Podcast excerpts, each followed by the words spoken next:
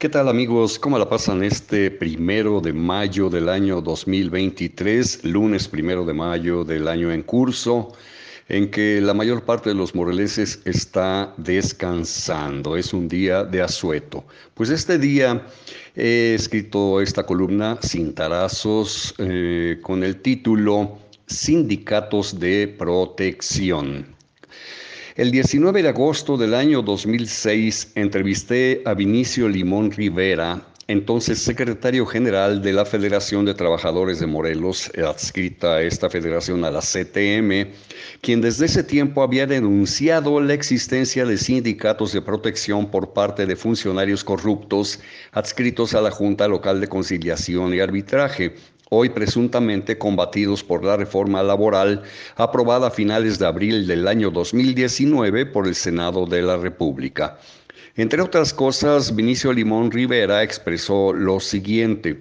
El problema de fondo en la Junta Local de Conciliación y Arbitraje siguen siendo la corrupción y los negocios turbios todos los días y a todas horas, la danza de los miles o millones de pesos en su máximo esplendor. Vinicio Limón Rivera, quien está dedicado por completo a cumplir su función como secretario de organización del Sindicato Único de Trabajadores de la República Mexicana, Sindicato Único de Trabajadores Electricistas de la República Mexicana, añadió que el futuro del sindicalismo mexicano tenía estrecho vínculo con infinidad de contratos colectivos de trabajo, concretamente los de organizaciones gremiales fuertes como la CTM. Faltaba más. E indicó ese mismo 19 de agosto del año 2006, hace ya muchos, muchos ayeres. Fíjense la problemática de entonces y que se asemeja muchísimo a la actual. Alrededor de 30% de los más de 8.000 contratos colectivos de trabajo existentes en Morelos son de protección mediante sindicatos carentes de representatividad y bajo el amparo de las autoridades laborales.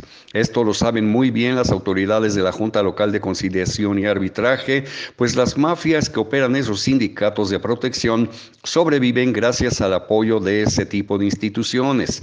Las componendas entre una parte y otra solo benefician a empresas y patrones. La, la sobrevivencia de sindicatos fantasmas, especialmente en actividades como la construcción, es un fenómeno real.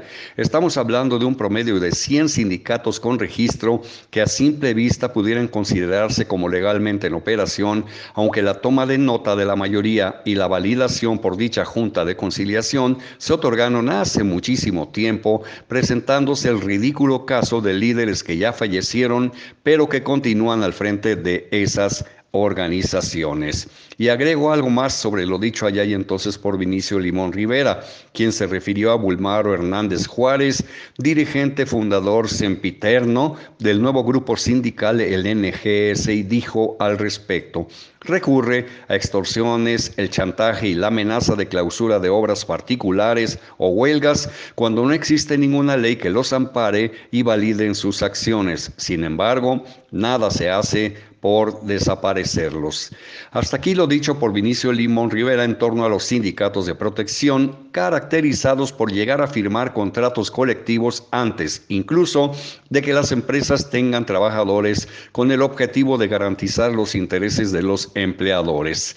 El mundo del trabajo en México está plagado de organizaciones corrompidas y arcaicas, pero se supone que a partir de este día, del primero de mayo del año 2023, la situación cambió con la extinción de miles y miles de contratos colectivos de trabajo espurios. Y lo mismo se supone que deberá suceder en el estado de Morelos, donde estaremos atentos y aquí mismo lo vamos a comentar para ustedes.